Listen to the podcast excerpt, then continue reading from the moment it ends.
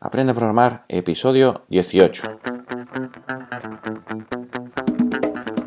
Muy buenos días a todos y bienvenidos al episodio número 18 de Aprende a programar, el podcast. Un programa donde hablaremos de todas las herramientas, lenguaje de programación y buenas prácticas que utilizo en mi día a día. Mi nombre es Emilio Pérez de emiliopm.com y hoy voy a hablaros sobre una buena práctica que hay que tener cuando creamos código fuente. Esta buena práctica es la de documentar bien ese código fuente que estamos escribiendo. ¿Por qué he motivado esto?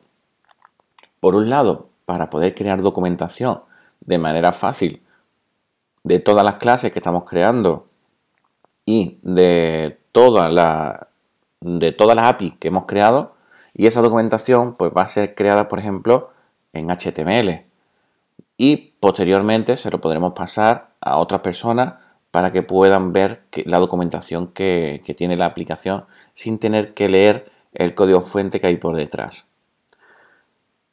Un estándar dentro, por ejemplo, de, Java se llama JavaDoc.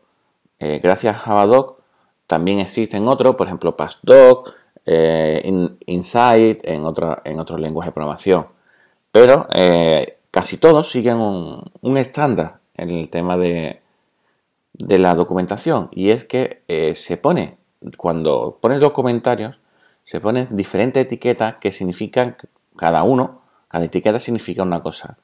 Por ejemplo, en Javadoc, si pones arroba author, es el nombre del, desarrollador, el autor del código. También puede poner arroba versión, arroba param, para los parámetros, arroba return, lo que retorna el método, lo que devuelve, arroba throw, las excepciones que lanza, etcétera, etcétera, ¿vale? Incluso hay uno muy interesante que es arroba deprecated que está diciendo que se recomienda que deje de usarse esa versión porque va a ser de, eh, es decir, eh, va a dejar de utilizarse en el futuro y puede ser que en versiones posteriores no vuelva aparecer dicho método. Dicho método, dicha clase, lo que, lo que digas que deprecate. ¿De acuerdo? Entonces, eh, es muy importante documentar todo el código fuente. Además de para poder crear esta documentación, también es importante eh, ponerlo para que de manera rápida puedas saber qué hace dicha clase, qué hace dicho método que estás creando, porque en el día de hoy lo estás escribiendo y sabes muy bien cómo funciona. Pero dentro de unas horas, dentro de unos días o dentro de unos meses, te va a costar más trabajo saber qué hace eso. Aunque lo hayas escrito tú, eh, durante el día estamos escribiendo muchísimos códigos y no, no, tenemos por qué saber qué hace exactamente. ¿Por qué? Porque bueno, eh, si escribimos bien el código, va a estar bastante desacoplado una clase con otra y va a estar muy bien definida lo que hace una clase en sí. Pero cuando crece el código y tenemos muchas clases y una llama a otra, otra la crea, etcétera, etcétera, no, nos llegan dudas sobre qué hace exactamente cada método.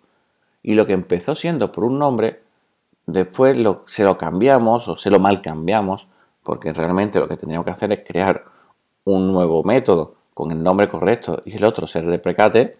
Y eh, lo que tenemos que conseguir hacer es eh, documentar toda esa información para saber perfectamente qué hace en cada, en cada momento. ¿Vale? Lo dicho, la documentación de código fuente es importantísimo en el desarrollo, sobre todo para saber qué hace cada clase, cada método cada evento, etcétera, etcétera. Los comentarios los podemos hacer también tanto en el código fuente, en Java, en PHP, en cualquier lenguaje de programación que queramos, incluso también cuando trabajamos con HTML, también sería, es buena costumbre poner algunos, algunos códigos. En HTML se hace un poco diferente. ¿Por qué? Porque HTML es código que puede leer el cliente.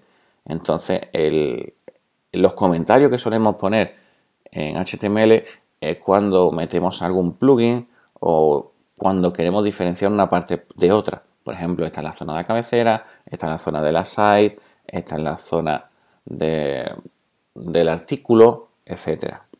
Y bueno, esto es todo en el episodio de hoy de Aprende a Programar el podcast.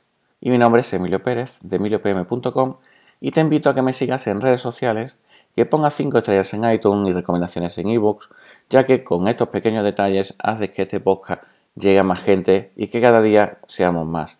Nos vemos en el siguiente episodio el próximo jueves, donde hablaremos sobre sistemas gestores de base de datos. Así pues, entonces, te deseo que tengas muy buenos días. Chao.